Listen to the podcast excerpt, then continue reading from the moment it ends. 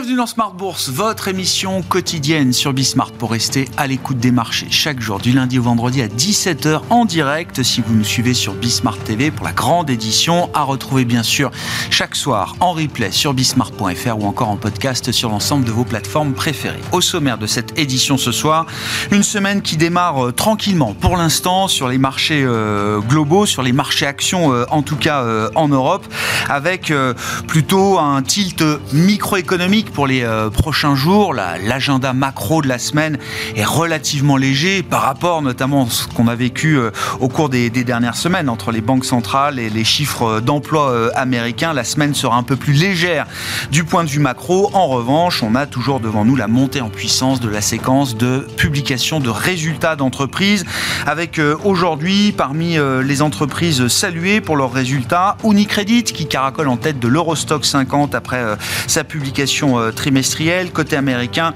on notera les bons chiffres de Caterpillar hein, avec une dynamique très positive de ses activités dans la construction, notamment liées aux dépenses d'infrastructures qui sont réalisées aujourd'hui par plusieurs grandes économies mondiales. Et puis, euh, à l'inverse, côté consommation, on notera euh, la déception du côté de McDonald's qui déçoit sur ses trimestriels pour la première fois depuis longtemps, avec notamment une faiblesse marquée de ses ventes dans des zones géographiques internationales. On parle du Moyen-Orient, parle de la Chine ou encore du marché euh, indien.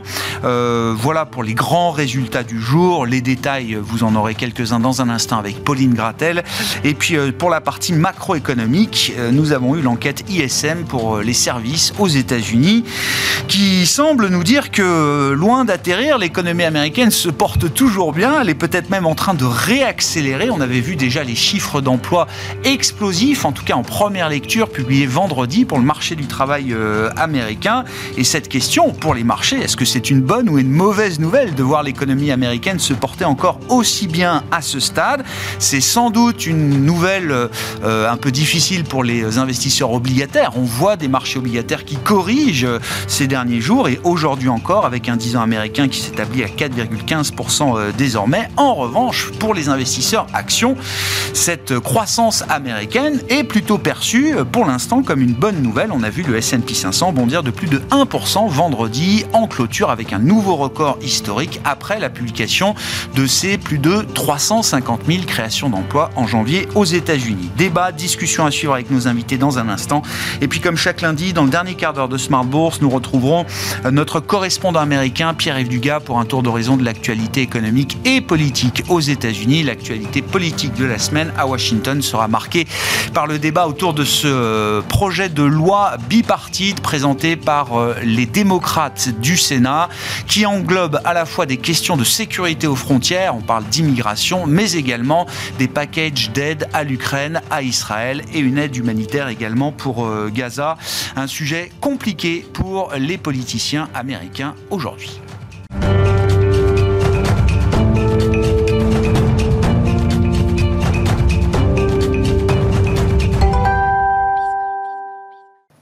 D'entamer notre discussion de marché, les infos clés du jour, c'est avec Pauline Gratel dans Smart Bourse sur Bismart. La Bourse de Paris temporise dans l'attente de nombreux résultats d'entreprises prévus cette semaine. Côté américain, Jérôme Powell s'est exprimé hier au micro de CBS et confirme sa confiance en l'économie américaine, mais réitère qu'une baisse des taux en mars est peu probable. En Chine, les investisseurs ont pris connaissance de la croissance de l'activité dans les services, ressortie plus lente qu'en décembre à 52,7 points contre 52,9 selon l'enquête de Caixin. Le taux à 10 ans chinois est à son plus bas depuis 2002, sous les 2,45%. En zone euro, les investisseurs ont pris connaissance des prix à la production industrielle.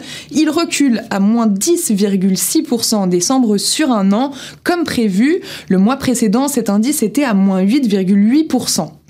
Côté micro, la semaine commence en fanfare avec Unicredit. La banque italienne dépasse de loin le consensus avec un bénéfice net de 9,5 milliards d'euros contre 7,9 anticipés. Une augmentation de plus de 47% portée par euh, le revenu net d'intérêt. C'est la plus forte progression de l'Eurostox 50 avec un bond de 10%.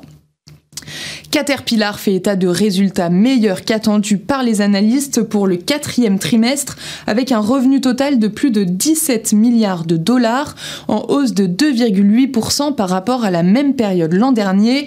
Ces résultats sont salués par le marché et le titre gagne 3% à l'ouverture. Les investisseurs ont pris connaissance des résultats de McDonald's pour le quatrième trimestre, qui ressortent mitigés. La croissance des ventes dans les zones comme le Moyen-Orient, la Chine et l'Inde déçoit les investisseurs, le titre ouvre en baisse de 3%. Atos chute à un nouveau plus bas, le titre s'effondre de plus de 25% après que le groupe a annoncé qu'il renonçait pour l'instant à son augmentation de capital prévue l'été dernier. Parallèlement, le groupe annonce avoir engagé des discussions avec ses banques pour le refinancement de sa dette. Demain, côté micro, les investisseurs prendront connaissance des résultats de Infineon et de Eli Lilly. Le reste de la semaine sera rythmé par de nombreuses autres publications. Côté macro, les investisseurs prendront connaissance demain matin des ventes de détail en zone euro pour le mois de décembre et des commandes industrielles allemandes pour le même mois. Tendance, mon ami, chaque soir, les infos clés du jour sur les marchés en ouverture de Smart Bourse avec Pauline Gratel sur Bismart.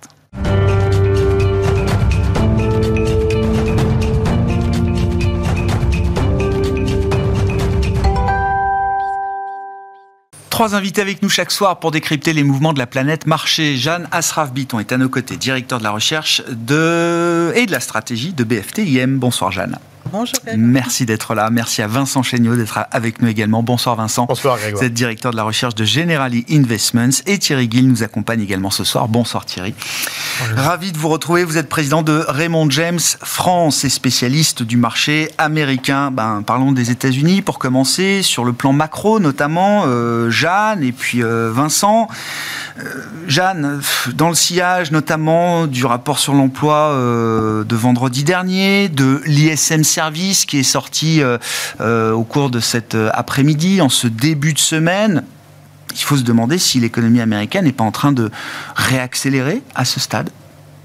Alors, on va dire qu'elle a, elle n'a pas vraiment ralenti. Alors, il y a de temps en temps des perceptions de marché qui s'imaginent qu'il y a un ralentissement très appuyé. Aujourd'hui, c'est plutôt l'image d'une réaccélération. En fait, c'est une économie en croissance modérée, et d'ailleurs, elle se modère. On a quand même des signes, même dans les fameux rapports de l'emploi. Hein. On a des signes. Euh, il y a un signe intéressant euh, qui est la durée hebdomadaire du travail. Mhm. Elle est tombée sur des plus bas niveaux. C'est un signe précurseur objectif, c'est pas une enquête au sens de c'est pas une opinion. C'est le nombre d'heures travaillées par semaine. En baisse de 0,6%, c'est ça, j'ai vu sur le mois et passé. Et du hein. coup, quand on regarde le salaire horaire, effectivement, il accélère, mais pas le salaire hebdomadaire. Mhm. qui lui décélère. Donc c'est intéressant. C'est des signes qu'il y a quand même un peu moins besoin. Après, il y a une enquête qui paraît en général avant les deux enquêtes officielles qui sont parues vendredi, c'est l'enquête ADP. Et cette enquête est intéressante parce que elle, est basée sur les données réelles de l'entreprise ADP sur les, euh, je sais plus, il doit y avoir 700 000 sites euh, qu'elle couvre. Alors c'est échantillonné de façon adéquate au plan statistique, etc. La différence avec les deux grandes enquêtes nationales sont que les enquêtes nationales ont vu depuis le Covid leur taux de réponse chuter mmh. d'environ 20 points. Mmh. C'est-à-dire que sur l'enquête qu'on dit payroll, l'enquête salariée, le taux de réponse est en gros à 40% de mémoire. Euh, sur l'enquête ménage qui détermine le taux de chômage, elle est à 50% peut-être, ou 70% alors qu'elle était à 90% avant le Covid. Donc il y a eu et donc, ça, jette un peu le doute sur, euh, on va dire, la, la signifiance de, ces enquêtes et leur pertinence. Elles sont un peu altérées, vous dites, ces enquêtes aujourd'hui. Elles sont elles pourraient être, en tout cas, donner des signaux un peu altérés. On ne sait pas très bien. On regarde les taux de réponse, on a vu qu'ils se sont mmh. dégradés, alors que l'enquête ADP, non il n'y a pas de concept de dégradation puisque c'est pas une enquête, c'est un, elle échantillonne sur ses propres données. Et puis, euh, il y a en plus des éléments qui s'ajoutent parce qu'on c'était les données du mois de janvier, c'est la correction des variations saisonnières, qui est une pratique usuelle en statistique, sauf que pour le mois de janvier aux États-Unis, elle est très forte. Et donc, selon qu'on regarde les données brutes ou bien corrigées, l'écart est absolument gigantesque. Hmm. Du coup, bon, il est possible que les données de janvier soient révisées par la suite. L'un dans l'autre, on a des signes que l'emploi se détend, mais c'est un processus lent et progressif. Et d'une façon générale, le ralentissement de l'économie américaine, comme l'emploi ralentit tout doucement et que les salaires font de même, ben, il y a de quoi soutenir la consommation. Sans grande surprise, le ralentissement est très modéré. Et d'ailleurs, quand euh, j'avais trouvé intéressant ce que Powell a dit, puisque dans sa conférence de presse, il dit ben, vu que mon objectif de plein emploi est rempli, pourquoi ne pas se donner le temps d'arriver à l'objectif d'inflation et pas avant hmm. Donc, il se donne le temps pour... Euh, voilà. Mais avec tous les caveats que vous mettez, l'image renvoyée par l'économie américaine reste quand même celui d'une bonne économie. Euh. C'est une, une, économie résiliente, absolument. Alors, il y a, et c'est ce qu'on surveille de très près, c'est à quel point les entreprises vont changer leur fusil d'épaule et commencer ou pas à licencier et à détruire des emplois pour préserver éventuellement leur marge. On voit hein, chaque annonce de résultats, il y a des programmes de restructuration ici et là. Alors toujours pas mal dans la tech, c'est Snap euh, aujourd'hui qui va licencier je plus 10% de sa workforce, etc. Mais aussi dans d'autres groupes de, de consommation, c'est les cosmétiques aussi avec Estée Lauder aujourd'hui. Il y a à nouveau ce sentiment de voir les entreprises annoncer effectivement des, euh, des plans de départ, on va dire. C'est toujours ce qui stimule, on va dire, les agents justement de l'emploi, c'est quand les entreprises ont, moins de, ont une volonté de réduire la charge de personnel. Alors, il est vrai qu'aujourd'hui, cette volonté est un peu amoindrie parce que la productivité est bonne aux États-Unis. Donc, elle soutient, enfin, elle fait que le coût du travail est moins dur pour les entreprises et ressenti de façon moins difficile. Mais on sent quand même que la dynamique de création d'emplois ralentit. Hmm. C'est pas, c'est moins que ce qui a été le cas à certains moments. Ce sera probablement corrigé en février pour être moins dynamique que ce qui était là, mais en gros, ça ralentit, mais très modérément. C'est presque un scénario euh, idéal pour la Fed. Hein. Vincent, comment vous regardez cette macroéconomie américaine malgré tout euh, spectaculaire, hein, euh, effectivement. Et comment vous comprenez aussi l'état d'esprit du, marché qui, qui peut varier par rapport à cette situation euh, économique. Hein. Euh, c'est vrai que trop de bonnes nouvelles à un moment, ça peut euh, générer une forme d'indigestion ou la, crainte du retour de l'inflation, de la hausse des taux, etc. Et puis on l'a vu vendredi, alors avec des chiffres qu'il faut prendre avec du recul et des pincettes, comme le disait Jeanne, malgré tout, sur une publication de plus de 350 000 créations d'emplois aux États-Unis, ah, le marché action décide que là, c'est quand même plutôt une bonne nouvelle. Oui, non, en effet, comme Madame le dit, je pense que le, débat mérite d'être tenu, ralentissement ou pas. Euh, la réalité, c'est que dans ce cycle, les indicateurs précurseurs ont envoyé des signaux plutôt erronés. La réalité, c'est que le cycle de crédit n'a pas joué comme il joue d'habitude. On a eu, par exemple, un resserrement très fort des conditions de crédit qui n'a pas conduit à un resserrement des conditions financières et un fort ralentissement de l'économie. Donc on a une résilience exceptionnelle et certes, on, pourrait, nous attendons toujours un ralentissement, mais il a tendance à être repoussé. Et la réalité, c'est que le marché, quand on regarde euh, la distribution des, euh, des, des, probabilités, des scénarios possibles, le marché est en train de réduire très fortement la probabilité d'une récession ou d'un atterrissage forcé. C'est-à-dire que le marché est en train de d'aplatir complètement cette queue de distribution parce que l'économie américaine n'en finit pas euh, de surprendre à la hausse. Et j'en veux pour preuve, euh, là, vous parlez de, de bonnes nouvelles qui pourraient être une mauvaise nouvelle, j'en veux pour preuve la décorrélation entre marché des actions et marché des obligations. Donc, de la fin juillet à la fin décembre, on a eu des marchés obligataires et actions très corrélés. Et en l'occurrence, c'est le signe d'un marché qui est dominé par la politique monétaire. Les anticipations de baisse des taux ont poussé à la fois le prix des obligations et des actions à la hausse.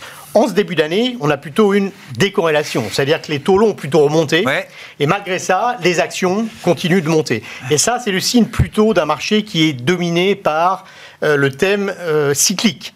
Euh, la, confiance dans la croissance, l'appétit pour le risque, Probablement, les questions de productivité également jouent, parce qu'on a ce, débat avec les, valeurs technologiques qui continuent de, surperformer. Cette idée que le choc intelligence artificielle va, créer un choc de productivité positive euh, qui a tendance à faire monter les taux réels, mais ah oui. plutôt bon pour les profits. Le point d'équilibre est plus haut. Pour une économie plus productive, le point d'équilibre euh, est, plus élevé. Mais là, en tout cas, dans la, dans la dynamique du marché, on voit une cassure assez nette depuis le début de l'année. Ce, ce, plus, ce ne sont plus les espoirs de baisse des taux qui dominent, c'est plutôt le thème euh, oublions la récession.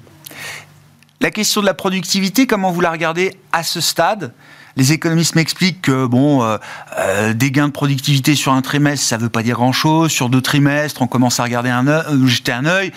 Sur trois, voire quatre trimestres, tiens, on se demande s'il n'y a pas quelque chose. Et c'est vrai que quand on mesure la productivité horaire aux États-Unis, on voit qu'elle est quand même 5-6% supérieure au niveau qui était atteint avant le Covid. C'est à peu près exactement euh, l'inverse de ce qu'on observe en zone euro et en France, euh, par exemple. Est-ce qu'il y a là une forme de mystère à, effectivement à expliquer? Comment on réfléchit à cette question? Et est-ce qu'il y, y a un truc unique dans le monde qui est en train de se passer aux États-Unis et qu'on ne verrait nulle part ailleurs?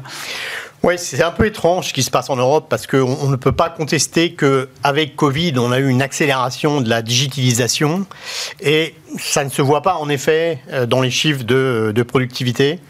Donc, on s'interroge là sur la, qualité des, données. Ce qui est sûr, c'est que sur les deux, trois derniers trimestres aux États-Unis, on voit une accélération nette de la productivité. Alors, une hirondelle ne fait pas le printemps. Deux trimestres, euh, c'est encore euh, relativement euh, récent. On était sur des tendances de productivité assez faibles aux États-Unis, hein, sur les tendances de, croissance de l'ordre de 1 à 1,5%. La stagnation séculaire, hein, la grande modération, etc. Là, on a une, une accélération assez nette depuis deux trimestres qui laisse penser qu'en effet, euh, le choc technologique déjà euh, est en train de produire ses effets.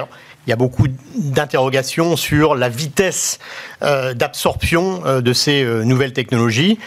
donc il est encore un peu tôt pour comprendre, mais le marché clairement est en train d'acheter ce thème. et, je dois dire que les valeurs technologiques performent extrêmement bien. Et on peut, on a, on a certains éléments qui rappellent peut-être la fin des années 90, le début des années 2000, les, les, les, les, discussions sur une bulle potentielle. Je dois dire qu'il y a quand même une période que vous citez qui correspondait là aussi à, une période de choc de productivité pour l'économie américaine. Oui, hein. oui. Je, je, vois quand même jusqu'à la bulle effectivement dotcom, d'accord. mais je vois euh, une différence assez nette, c'est que Aujourd'hui, les valeurs technologiques dans, dans l'ensemble délivrent. C'est-à-dire que les résultats ah bah sont excellents. Ah bah Donc, si on regarde la performance des, des, profits relatifs par rapport à l'indice et la performance du prix des actions, on n'a pas des choses complètement délirantes. Thierry, ça c'est votre domaine, euh, les résultats des entreprises, en tout cas le côté euh, sectoriel et, micro. Oui, vous confirmez, les résultats de la tech américaine sont impressionnants. On a eu quand même suffisamment d'exemples là, euh, notamment au cours de la semaine passée, pour dresser ce constat aujourd'hui. c'est clair quelques chiffres. Si vous prenez la croissance des profits, on va exclure Tesla, on va prendre les magnifiques 6 et pas les 7. Alors, on n'a pas encore Nvidia. Qui Je note déjà que le groupe se rétrécit alors. Mais la croissance des profits Q4, c'est à peu près plus de 60%, 61,5% à peu près. Pour les Max 6 Oui. Si vous excluez ces six valeurs-là, la croissance des profits, je ne devrais pas parler de croissance, la baisse des profits sur le Q4, vous êtes globalement sur du moins 9, moins 10. en, glissement annuel. En glissement. Si vous agrégez sur un glissement annuel ce qui a déjà été publié et de ce qui va être publié. À ce matin, il y a à peu près un peu moins de 50% des sociétés qui ont publié. Donc très clairement, c'est une concentration qu'on constate de, semaine en semaine et qui, et qui n'arrête pas de, s'accélérer. C'est un phénomène assez, assez troublant d'ailleurs. C'est légitime, c'est déjà, euh, c'est déjà l'idée d'une bulle, en tout cas au moins l'idée de la construction d'une bulle. Euh, sans que ce soit forcément le climax ou le, pic de cette, euh, cette bulle Non, je ne pense pas qu'on puisse vraiment parler de bulle, comme le rappelait Vincent à l'instant. Je veux dire, euh, il y, a, y, a, y, a, 25 ans, on a, connu cette période-là. Les sociétés gagnaient pas d'argent, ce n'est pas du tout le cas aujourd'hui. Les valorisations sont certes pas forcément cadeaux, mais elles sont pas hyper tendu. Si vous regardez sur des, en année calendaire, des acteurs comme Nvidia, vous êtes à 32 ou 33 fois de PE. Alors ça paraît beaucoup pour des Européens, mais aux États-Unis, dans la tech, avec la croissance que connaît Nvidia, c'est pas hors de prix. Euh, vous pouvez le faire sur Microsoft, vous êtes sur des PE de 33. Apple, vous êtes en dessous de 30. C'est sur des valos pas forcément cadeaux, mais qui sont pas hors de prix. Donc, Bulle, je sais pas, l'avenir le dira. Mais en tout cas, les sociétés continuent à délivrer. Et puis, il y a ce changement de paradigme avec l'apparition de l'IA qui change beaucoup la donne. Mm. Euh, le plus bel exemple, c'est que la plupart des gérants qui ont joué euh, ces derniers mois, deux acteurs qui étaient Microsoft et Nvidia pour l'IA, peu de gens anticipaient euh, ce qu'a fait Meta. Est-ce que c'est un thème qui se, qui se décorrèle euh, totalement du, dire, du reste de, l'actualité? Je vois aujourd'hui les taux américains euh, continuent de remonter. Nvidia prend encore 3%. Quoi. enfin, je veux dire, on a l'impression d'une déco... Enfin, il y, a un truc à part. quoi. C'est un thème que les investisseurs traitent euh, à part du reste. Alors Nvidia monte aujourd'hui parce qu'elle est recommandée fortement par un de mes confrères avec une révision d'objectifs assez généreuse. Oui, oui, Mais cela mis à part, d'autres boîtes de tech aujourd'hui sont un petit, un petit peu plus. C'est vrai, c'est vrai. Euh, souffrent un peu plus. Euh, je ne sais pas s'il y a une totale décorrélation. Il y a d'autres secteurs qui marchent très bien. Sur le marché américain, je, je ne cesse ces derniers mois de dire, même si la plupart de nos clients euh, veulent jouer le marché par le prisme des GAFAM, c'est, et ça peut être légitime, ne serait-ce que par gestion du risque, il faut quand même regarder ailleurs ce qui se passe. Et vous avez sur le marché marché américain, des secteurs qui marchent très bien, une partie de l'immobilier, la thématique de l'assurance se porte très bien, euh, les équipementiers d'infrastructure marchent très bien. Il y a des tas de secteurs qui tirent très bien leur épingle du jeu. Hmm. Vous êtes venu avec un graphique, euh, Thierry, qu'on va pouvoir euh, afficher, parce que vous dites qu'il y a plein de choses qui fonctionnent très bien, sauf qu'on arrive, et il faut nous expliquer effectivement ce que veut dire ce, ce graphique, on arrive à des niveaux de concentration de performance qui sont proches euh, des extrêmes, et notamment des extrêmes, si j'arrive bien à lire, de la fin des années 90, euh, euh, Thierry. Ce graphique remonte donc sur les 30 dernières années. Et là où il est pertinent, c'est un travail qui a été fait par notre stratégiste. en dessous de la ligne que vous voyez sur la cône verticale à 0%, chaque fois que la ligne orange glisse en dessous, c'est que vous avez une excessive concentration ou un marché qui en fait paye plutôt sur un nombre limité de titres. Voilà. Et on voit bien que en 99, vous voyez que cette ligne orange qui est très basse montrait l'excessive concentration du marché à l'époque sur des acteurs qui certains sont plus forcément là aujourd'hui. Il y avait déjà Amazon à l'époque, il y avait des Cisco, il y avait des IBM, il y avait ce genre de sociétés. Et on voit au moment où il y a eu l'implosion de la bulle du Nasdaq en 2000 il y, a un phénomène élastique. Ah ben un renversement total. Renversement total, ça repart totalement dans l'autre sens, et vous tombez sur non pas une décennie, mais de 2000 à 2007, pratiquement jusqu'à la crise du subprime, avec une meilleure performance des acteurs dans les domaines des valeurs cycliques. Ça, c'est une tendance. Et puis après, bon, alors, la période qui nous intéresse, on va aller tout de suite à l'extrême droite du graphique, où on voit que la ligne orange est très très, très basse, elle est pratiquement au niveau de 99. Ouais, c'est ça.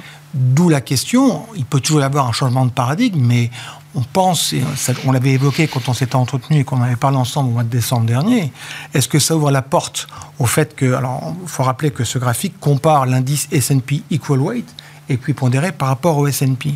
Et la question est de savoir si effectivement on ne voit pas la porte à une possibilité ou un rattrapage d'un univers euh, SMID, un small cap ou mid cap. Voilà, je réponds pas.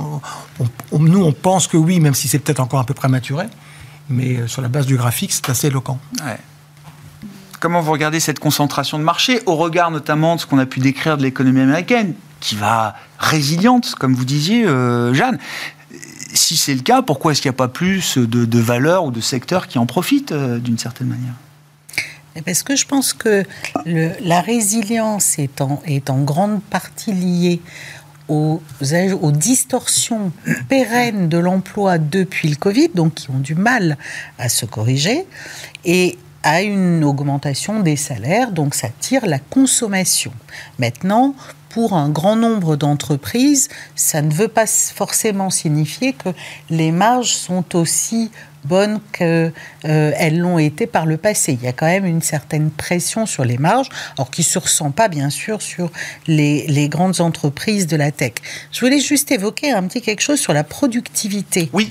Parce que il me semble que euh, parfois on, occulte le fait que les États-Unis sont inscrits depuis euh, déjà 4-5 ans sur un grand cycle d'investissement qui augure toujours un cycle long de productivité et qu'il s'est fait, alors bien sûr il y a l'IA que vous évoquez hein, sur les trimestres récents, mais il y a un grand cycle de productivité assez profond avec une caractéristique sur, bien sûr, tout ce qui est technologie de l'information, software, etc., mais aussi sur les structures, aussi sur les équipements. C'est un cycle important d'investissement qui finit par générer. Et ça, c'est un prérequis à une histoire de, croissance de la productivité. On ne trouve pas d'exemple où on aurait une croissance de productivité sans avoir eu ce, ce choc d'investissement. Pas durable. Pas durable en tout cas. Non pas durable. Oui. Ça pourrait être un, épiphénomène sur un trimestre ou deux, hmm. mais pas durable. Donc il y, avait quand même un, grand cycle qui a été euh, renforcé par un certain nombre de lois et autres actes euh, qui visaient aussi le, le reshoring, hein, l'investissement local, enfin, etc. Donc il y a eu quand même des efforts importants sur l'investissement aux États-Unis qui, qui, génèrent ou qui, qui permettent un cycle de productivité euh, plus favorable euh, aujourd'hui euh, ici qu'aux États-Unis. Sur la concentration, pour nous, c'est une vulnérabilité. Mais comme vous le disiez à l'instant, quand on regarde le, le S&P équipondéré, si on regarde son PE, bah, il est, il est pas si cher que ça, quoi. T'as 15,5 ça. Oui, c'est ça. C'est l'Europe, quoi. non, quand même pas. L'Europe, c'est encore en dessous, nous. Oui. oui. On est encore en dessous. Bon.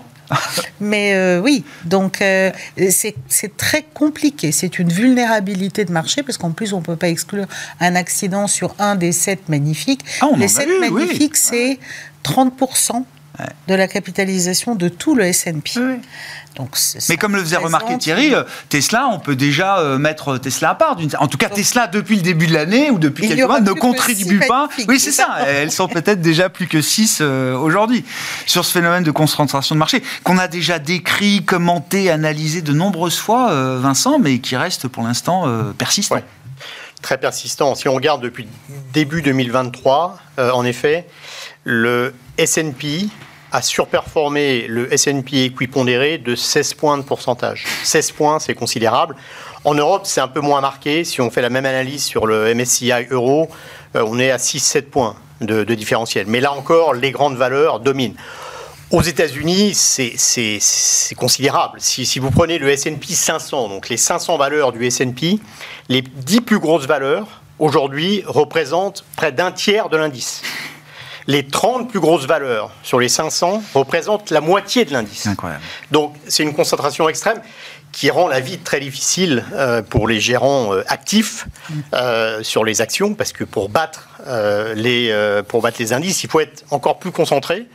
Et en termes de gestion du risque, c'est pas possible. Enfin, ou alors on s'affranchit de toutes les contraintes possibles. On est un particulier éventuellement pour faire ça, mais un professionnel peut pas se permettre ce genre de, de, de dérive entre guillemets. C'est très, très compliqué. alors après, il y a des plus petites valeurs qui performent également très bien, mais, mais voilà, c'est quand même très, très difficile.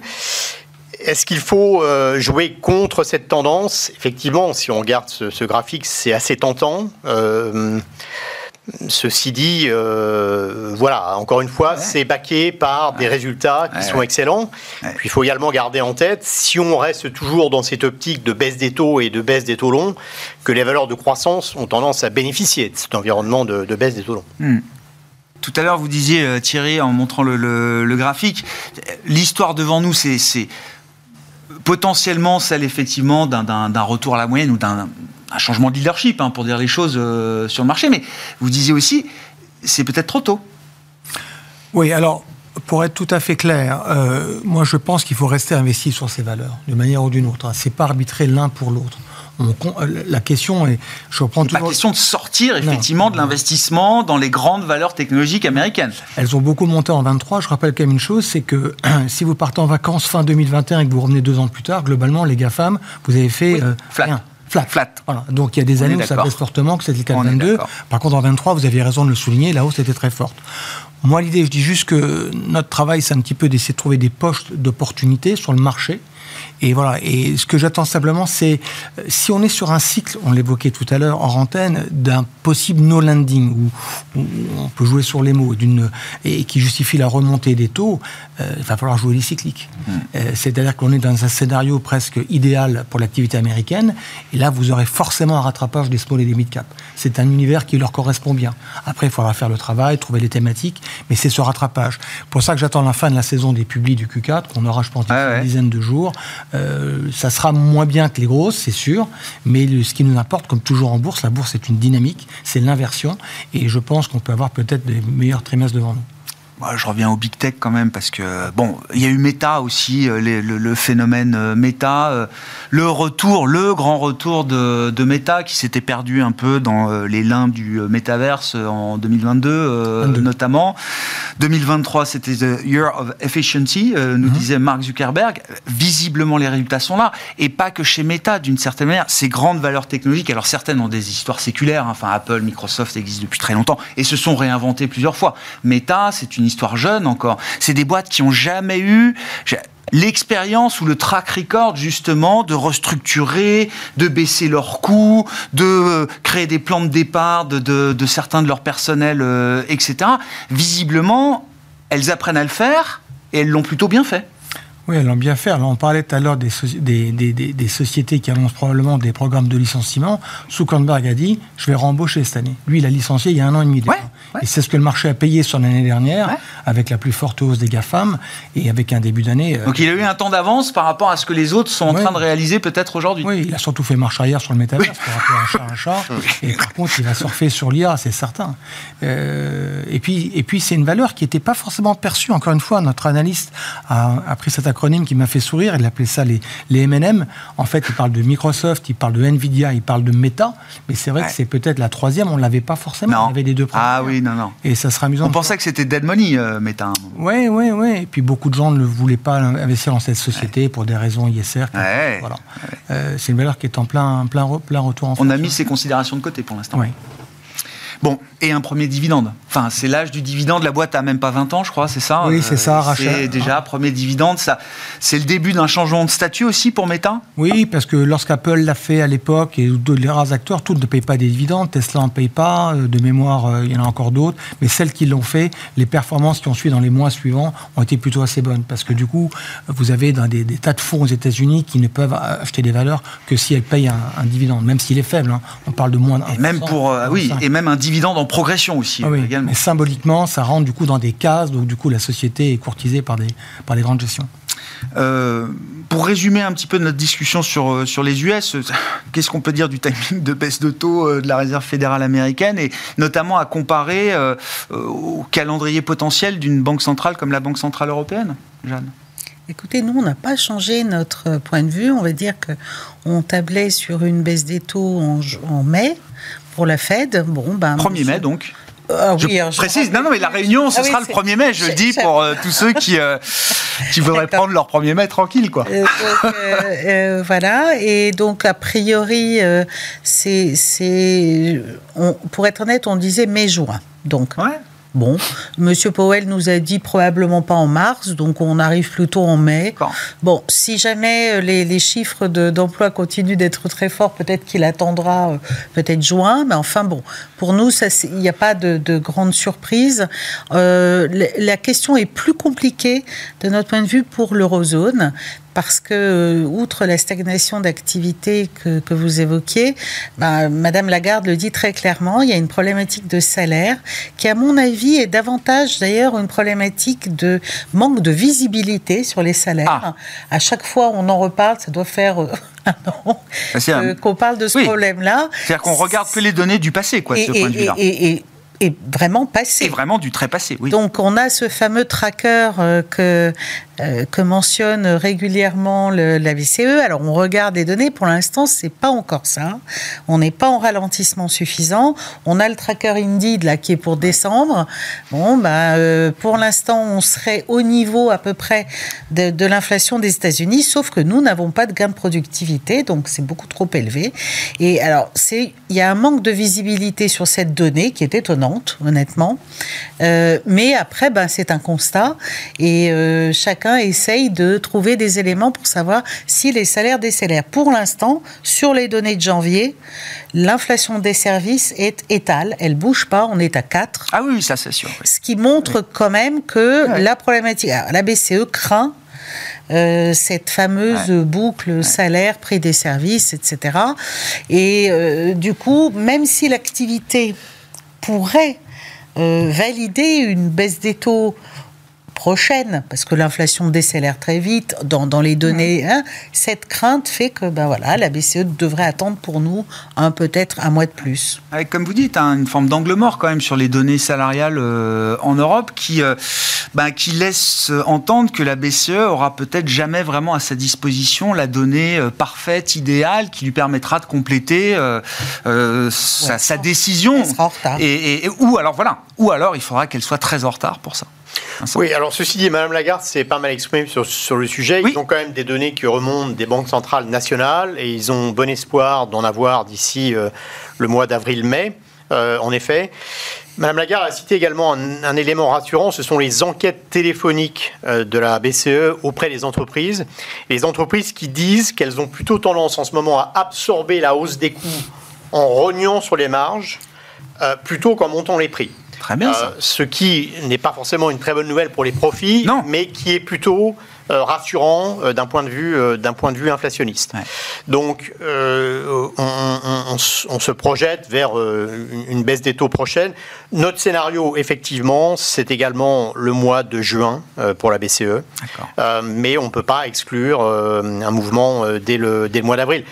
Bon, on a juin et mai également pour, pour la Fed. Le marché étant autant, autant, je dois dire, nous révisons à la hausse et plutôt convergeons vers le consensus sur, sur la croissance, autant le marché euh, a plutôt tendance à converger vers nous en termes de, baisse de taux.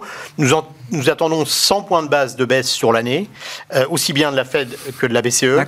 Le marché praxe un peu plus aujourd'hui, euh, autour de 125, un peu plus pour la BCE, un peu moins pour, pour la Fed. Mais le marché, en fin d'année dernière, praxait jusqu'à quasiment Beaucoup plus. 175 Ouais, ouais. points de, de base euh, de, de baisse taux de la Fed. Donc le marché est en train de, de réduire ses anticipations sous le coup de, de- chiffres économiques qui, en effet, continuent de surprendre la hausse. Hmm. Il faut qu'on parle de la Chine. Gardez la parole, euh, Vincent. Bon, je- le sujet est toujours le même, euh, si ce n'est que euh, rien n'avance. Euh, moi, je regarde les données de marché. Le 10 ans chinois est tombé à 2,43% en fin de semaine dernière, plus bas depuis 2002. Ouais.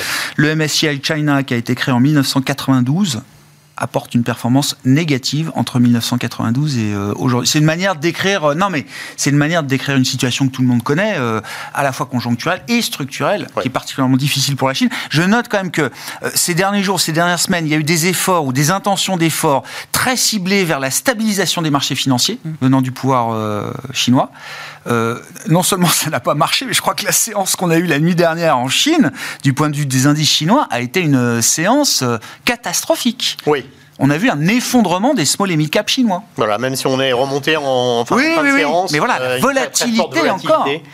Euh, non, les autorités chinoises, pour l'instant, euh, n'arrivent pas à convaincre. Euh, et les mesures du type euh, euh, interdiction du short selling, par exemple, euh, en général, sont pas très bien perçues parce que ce sont des, euh, des, des mesures euh, coercitives. Mais euh, ce que veut le marché, ce sont des, euh, des nouvelles sur la politique économique et sur leur capacité, euh, effectivement, euh, de générer ce, ce rebond de la croissance en Chine. Et pour l'instant, euh, il y a un grand scepticisme en la matière. Et comme effectivement le marché chinois, c'est euh, l'éléphant dans la pièce quand on parle d'actions émergentes, les, les actions émergentes continuent de surperformer. Alors on avait plutôt tendance De à sous-performer, sous-performer. sous-performer très très fortement contre les marchés développés. Ouais. On avait plutôt des tendances, tendance à, à penser que euh, après trois ans de crise immobilière en Chine, avec les baisses de taux de la Fed qui se profilent, on pouvait être un peu plus optimiste euh, en la matière. Pour l'instant, ça reste euh, très Ouais. difficile parce que euh, La le- fenêtre se rouvre pas là. Non. Ouais. Sur la Chine. Je- Chose de définitif. On, on peut euh, faire que, que ce constat. Ouais. Alors, je je, je, je sais pas s'ils ont mis en œuvre, ils envisageaient. Non, non, il y a des intentions. Alors, il y a eu des avait- mesures annoncées oui, et puis il y a eu le l'intention d'un fonds de stabilisation. Voilà. C'était le la rumeur d'il y a sta- 15 jours, euh, effectivement. oui, euh, Le plan de stabilisation, s'il est mis en œuvre, pourrait 300 et quelques milliards, quoi. C'était le chiffre qui. Euh, non, on parle peut-être pas de la même chose, hein, je sais plus. C'était un peu plus quand même. Ah ben en yuan, oui, c'était. Euh, oui. je parlais en dollars. Hein. 3 feuilles de 24, oui, c'est ça. Oui. bon, enfin, 350, 400 milliards de dollars. Il avait eu des. C'est un plan équivalent hein, qui avait, qui avait été mis en place euh, euh, il y a une dizaine d'années, qui avait quand même permis d'améliorer les choses. Mais bon, euh, il y a, comme, comme dans tous les pays où il y a eu une crise de l'immobilier, ben, il faut un certain nombre d'années pour que ça se résorbe. Et là, les autorités sont assez timides quand même dans leur soutien euh, et bon, ben voilà. Alors c'est un marché dont on pourrait dire qu'il est très très attractif si on regarde les résultats des entreprises et la valorisation, parce qu'il se paye vraiment pas très cher. Alors de temps en temps, on peut peut-être avoir un petit sursaut, mais pour l'instant, les autorités n'arrivent pas à convaincre. Hein. Je pense que ça a été dit. Il n'y a pas plus intéressant. Non, déjà... non, non, non, mais c'est juste pour faire un. Peut-être ça fait un peu de bascule avec le Japon. Un point. Vous parliez de la, baisse des taux longs. Ceci dit, en général, euh, c'est suivi par une accélération sur l'impulsion de crédit. Et là, on voit, on voit que ça commence à tourner à ce niveau-là. Donc ça, c'est quand même porteur d'espoir. D'accord. Euh, après, l'élément qui est, euh, à contrario, plutôt euh, inquiétant, c'est qu'on parle de, déflation en Chine et du risque euh, qu'ils exportent cette déflation. Et du coup, ça pourrait accélérer la, désinflation dans le monde occidental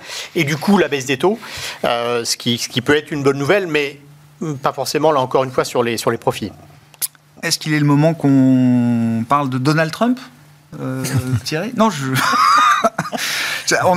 c'est toujours intéressant d'en parler. C'est toujours intéressant de suivre euh, ce que dit, ce que fait euh, Donald Trump. Ça part dans tous les sens, mais on connaît le personnage euh, désormais. Est-ce que c'est déjà le moment pour des investisseurs de commencer à considérer des scénarios Trump 2.0, ce que ça veut dire pour les États-Unis, pour le reste du monde, etc. Alors, on peut tout envisager. Euh, J'ai tendance à dire, comme je le dis à mes clients, que faire un, construire un scénario avant les élections, enfin de, de, de, de début mars, hein, le, euh, ça va être compliqué. Le fameux Super Tuesday, euh, on aura le discours de politique générale de, de, l'État de l'Union du président. Il y a pas mal d'échéances début mars. Il y a encore un doute sur le fait que Trump sera le candidat républicain. Non, non, non, non, non, il n'y a aucun doute. Simplement, on veut savoir de quelle sera l'amplitude de la victoire, parce qu'encore une fois, c'est le momentum qui compte, quoi. Oui, et puis encore une fois, ce sont des collèges finalement de grands électeurs qui, quelque sorte, finissent par voter. Donc, souvenez-vous, il y a, il y a, il y a quatre ans, tout le monde donnait Trump vainqueur, c'est Biden qui l'a emporté. Euh, aujourd'hui, la question, elle est au-delà de savoir qui sera le président, euh, où seront les majorités au sein des chambres. Euh, et pour l'instant, c'est vrai qu'il y a, si on regarde les fameux, les fameux swing states, il y a plus de chances qu'aujourd'hui Trump l'emporte. Mais encore une fois, euh, tout va se passer du côté de l'état de l'économie, comme ça se passe toujours aux États-Unis. C'est ce qui va, et c'est pour ça qu'il y a une espèce de, course contre la montre. Et quand on sait en plus que Trump a officiellement annoncé la semaine dernière que s'il était réélu, il ne renouvellerait pas le mandat de Powell, je pense que la Fed, même si elle va le démentir, fera tout en sorte pour faire en sorte que l'économie se porte bien. Donc, il renouvellera pas Powell, c'est ce que j'ai compris euh, venant de lui, de, de Trump, parce qu'il estime que Powell est en train de lui préparer un coup de jarnac en baissant les taux à quelques mois de l'élection présidentielle pour faciliter euh, euh, l'atterrissage ou la réélection de Biden. C'est du, du Trump, c'est une partie de billard et du monde. Voilà. Et j'imagine bien que si Trump arrivait à la Maison-Blanche le 5 novembre, enfin, ou en janvier 2025, premier truc qu'il demanderait à Powell, ce serait des taux peut-être plus bas. Oui, c'est possible. Mais les conditions sont pas celles d'il y a, enfin, encore une fois, de l'élection de Trump à l'époque, ça fera donc maintenant il y a, il y a 8 ans. C'est-à-dire qu'à l'époque, les conditions étaient assez différentes, ça a été une surprise. Euh, d'abord, il a été élu avec moins de voix que, que n'avait gagné Hillary Clinton, qu'importe. Mais euh, les marchés avaient fini par pricer, et c'est pour ça que le marché avait remonté assez rapidement euh, sur le fait des baisses d'impôts qui étaient dans, dans, son programme.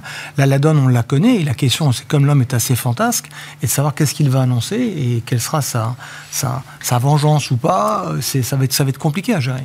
Est-ce qu'il y aurait encore des marges de manœuvre pour refaire le coup de 2016, la baisse d'impôts? On a un déficit quand même là qui est plus le même euh, aux États-Unis, euh, Jeanne. Oui, on est sur des déficits. Est-ce que le marché euh, suivrait Trump? Qui serait aux alentours? Mais la question, c'est qu'en fait, que ce soit Biden ou Trump, on ne peut pas attendre Non, on ne peut pas attendre de réduction des déficits. Dans un cas, ce serait baisse d'impôts, dans l'autre, ce serait augmentation des dépenses. Donc ça ne va pas changer la donne. Les États-Unis tournent sur un déficit euh, qui serait aux alentours de 7,5% du PIB l'an prochain. Donc c'est quand même considérable, dont une grande partie est liée au service de la dette, hein, à peu près la moitié. Donner les ordres de grandeur. C'est ça qui devient dingue. Il faut quand même. Voilà, le déficit primaire est toujours aux alentours de 3, 3,5, mais après s'ajoute euh, le service de la dette puisque les taux ont remonté. Donc, euh, alors, est-ce que ça change la donne de ce point de vue-là? Non, je pense pas.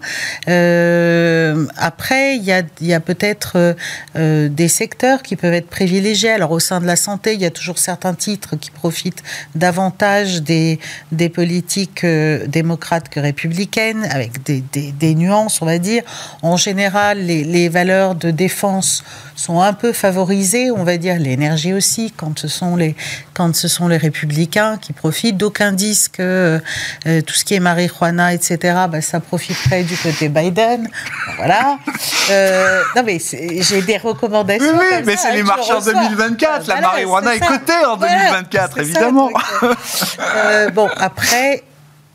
Je ne sais pas. Je pense qu'il y a des incidences quand même pour l'Europe, puisqu'il y a des mm. messages quand même clairs, ou en tout cas répétés, euh, de, Trump, comme quoi, en fait, qui, pourrait limiter euh, la contribution américaine à la défense de l'Europe, on va dire.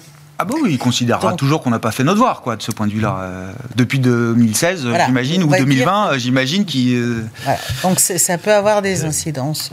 Vincent, vous disiez? Oui, non, il n'a pas changé d'avis. Non, non, bah, oui, euh, oui, et puis surtout, il n'a pas changé d'avis, et surtout que l'Europe n'a pas fait grand-chose sur le, sur le plan de la construction d'une défense. Euh, alors, il y a des efforts, hein. Mais euh, il y a une prise de conscience, mais voilà. Dans, les sondages, Trump a 3-4 points d'avance sur Biden dans un match à deux. par contre, il faut considérer que sur les paris, il y a un écart de quasiment 10 points. Et notamment, le marché est en train d'intégrer la possibilité d'un match à 3 avec la montée de Robert euh, Kennedy ouais. Euh, Jr. Euh, qui potentiellement, alors il est en train d'obtenir les signatures pour pouvoir être un candidat indépendant dans l'ensemble des États.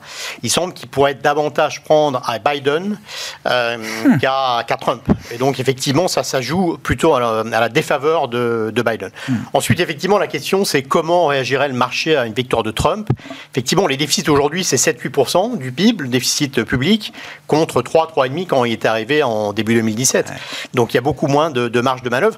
Et dans le même temps, il promet d'augmenter les, taxes à l'importation euh, de, 10% euh, sur euh, l'ensemble des importations, ce qui est quand même un coup très dur au commerce international. Donc on peut s'interroger sur ce consensus qui dit que Trump, en effet, est une bonne nouvelle pour les actions. C'est n'est pas une très bonne nouvelle pour les obligations et potentiellement, ça peut limiter la baisse des taux longs américains. Bon, oui, on regarde maintenant chaque adjudication du Trésor euh, américain. Euh, on surveille ça de, près et je, crois qu'il y a encore 2 trillions à émettre euh, pour le reste de l'année par le Trésor américain. Merci à vous trois. On s'arrêtera là pour ce soir, pour ce tour d'horizon de la situation des marchés financiers et de l'économie mondiale avec nos invités ce soir. Jeanne Asraf-Biton, je le rappelle, BFTIM, Vincent Chéniaud, General Investments et Thierry Gill, Raymond James, France.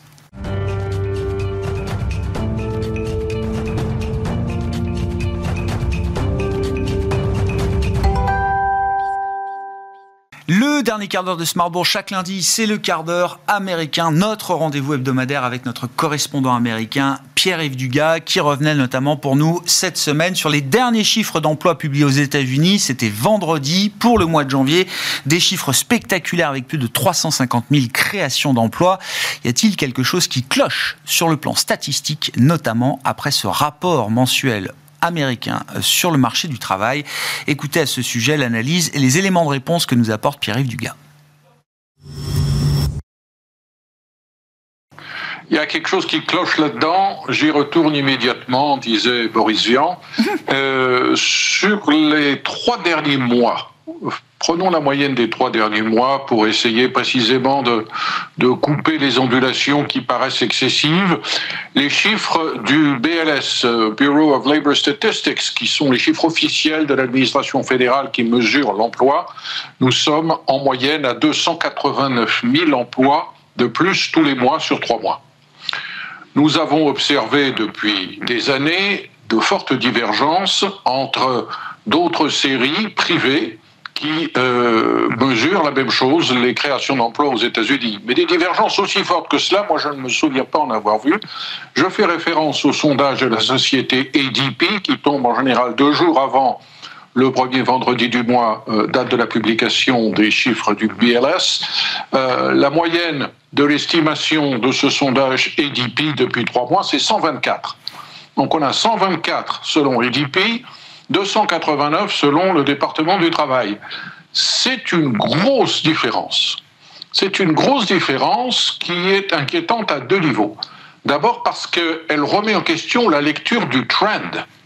Nous avons tous écouté euh, euh, Jérôme Powell dans sa conférence de presse mercredi, qui a cité le chiffre qui était celui qui était exact euh, à ce moment-là, de la moyenne des trois derniers mois, chiffre qui est invalide aujourd'hui, et qui disait depuis trois mois, on observe un ralentissement progressif des créations d'emplois. En fait, non, maintenant on observe une augmentation. On n'a pas créé depuis trois mois autant d'emplois aux États-Unis que depuis le premier trimestre 2023. Donc, question, point d'interrogation sur le trend. Et puis, point d'interrogation sur les statistiques internes au, Bureau of Labor Statistics, au département du travail. Parce que, pour faire simple, les gros chiffres de l'emploi et du chômage qui sont publiés le premier vendredi du mois sont issus de deux sondages différents. Un premier sondage est réalisé auprès des entreprises et ce sondage-là mesure le volume de l'embauche, les nombres d'emplois qui sont créés.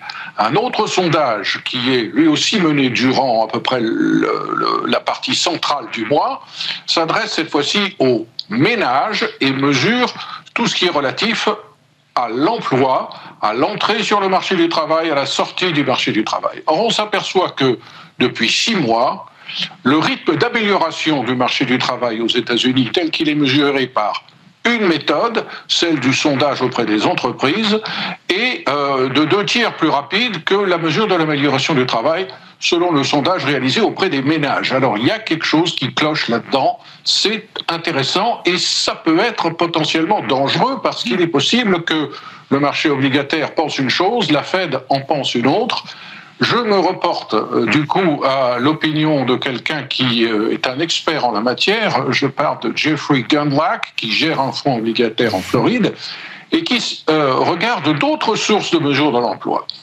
Il rappelle que les États américains mesurent le chômage. 50 États américains, auxquels on ajoute un 51e, entre guillemets, qui est la capitale américaine, le District of Columbia. Or, depuis six mois, 85% de ces 51 États américains font état d'une hausse du chômage. Donc là aussi, on peut se poser une question sur cette étrange divergence entre diverses méthodes de mesure. Comment peut-on réconcilier les choses? Le premier réflexe est de dire attention, nous avons plus de création d'emplois parce que nous avons un retour dans la population active de gens qui en étaient sortis, notamment au moment de la pandémie. Ben, manque de peau, euh, ça ne paraît pas évident parce que si l'on regarde le taux de participation à la population active tel qu'il a évolué depuis un an, il est pratiquement stable. On est à 62,4 euh, aujourd'hui, 62,5 euh, aujourd'hui contre 62,4 il y a un an. Donc, quelle pourrait être l'autre explication si ce ne sont pas des erreurs dans le sondage eux-mêmes Une augmentation plus rapide de la population américaine? Comment aurait pu-on rater une chose aussi évidente? L'immigration. L'immigration qui est très forte aux États-Unis pourrait expliquer l'augmentation de la population active et l'augmentation euh, plus rapide que prévu du nombre d'emplois créés. Bon, effectivement, hein, beaucoup d'interrogations, mais encore une fois, je le dis, c'est pas juste aux États-Unis, c'est pas juste sur les données d'emploi. On a des questions sur euh, la fiabilité statistique un peu partout dans le monde, sur les chiffres du, marché du travail, sur les chiffres de salaire aussi en Europe. Il y a, voilà, il y a beaucoup d'incertitudes statistiques euh, aujourd'hui, euh, nous alertent en tout cas les, économistes. Et à ce titre, je rappelle, on a eu des révisions effectivement sur la méthodologie et le benchmark pour la mesure statistique du marché du travail américain. On aura des révisions statistiques sur le rapport de l'inflation, hein, le CPI, l'indice des prix à la consommation, je crois, euh, cette semaine, le 9 février, euh, l'appareil statistique américain publiera des révisions euh, attachées au mode de calcul de l'inflation également aux États-Unis, Pierre-Yves. Oui, alors ces révisions-là sont différentes des révisions mensuelles qui interviennent euh, tous les mois, comme l'ordre en indique, puisque lors de la publication vendredi dernier des chiffres de l'emploi de l'estimation du mois de janvier, on a révisé a posteriori les chiffres de décembre et les chiffres de novembre. On avait raté 126 000 emplois nouveaux. C'est pas rien, 126 000.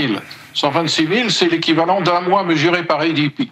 On n'a pas besoin d'être complotiste pour, euh, pour s'imaginer que des erreurs peuvent, euh, peuvent être commises. Encore une fois, euh, ce qui est important, c'est de noter que ces, ces interrogations, ces énigmes, ces discrepancies, on dirait en anglais, interviennent à un moment crucial qui pourrait induire en erreur un changement de politique monétaire. Et euh, c'est une raison de plus pour faire très attention à la lecture de ces chiffres. Et euh, ça participe sans doute de ce besoin de plus grande confiance euh, que qu'appelle de ses voeux aujourd'hui Jérôme Poel avant de prendre la décision de baisser les taux directeurs pour la première fois. Vous évoquiez le sujet de l'immigration, Pierre-Yves, ça va être un des gros sujets politiques de cette semaine à Washington, puisque le, le leader démocrate du Sénat Chuck Schumer aimerait bien un vote cette semaine sur un projet de loi euh, euh, bipartite qui se réfère à la question de la sécurité aux frontières et qui englobe également la question d'un package d'aide à l'Ukraine et à Israël également, si je dis pas de bêtises, euh, Pierre-Yves. Vous avez tout à fait raison, Grégoire. Vous suivez très bien l'actualité washingtonienne depuis Je suis aidé, Pierre-Yves, chaque lundi à 13h45 avec le quart d'heure américain. Chuck Schumer, leader républicain du euh, démocrate du Sénat, espère que ce compromis bipartite pourra faire l'objet d'un vote mercredi.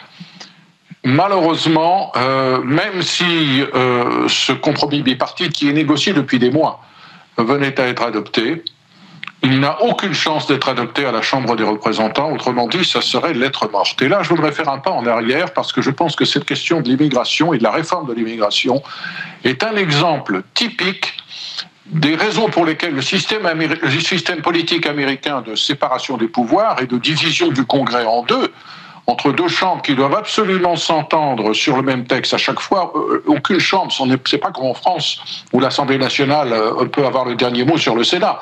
Là, il faut que toutes les lois soient adoptées par les deux chambres dans les mêmes termes. Au Sénat, on peut parfois obtenir euh, un compromis bipartite. À la Chambre, c'est extrêmement difficile. Et le nouveau speaker de la Chambre, qui est un républicain, M. Mike Johnson, a dit le compromis que le Sénat risque d'adopter sera jeté à la poubelle dès le début. Pourquoi?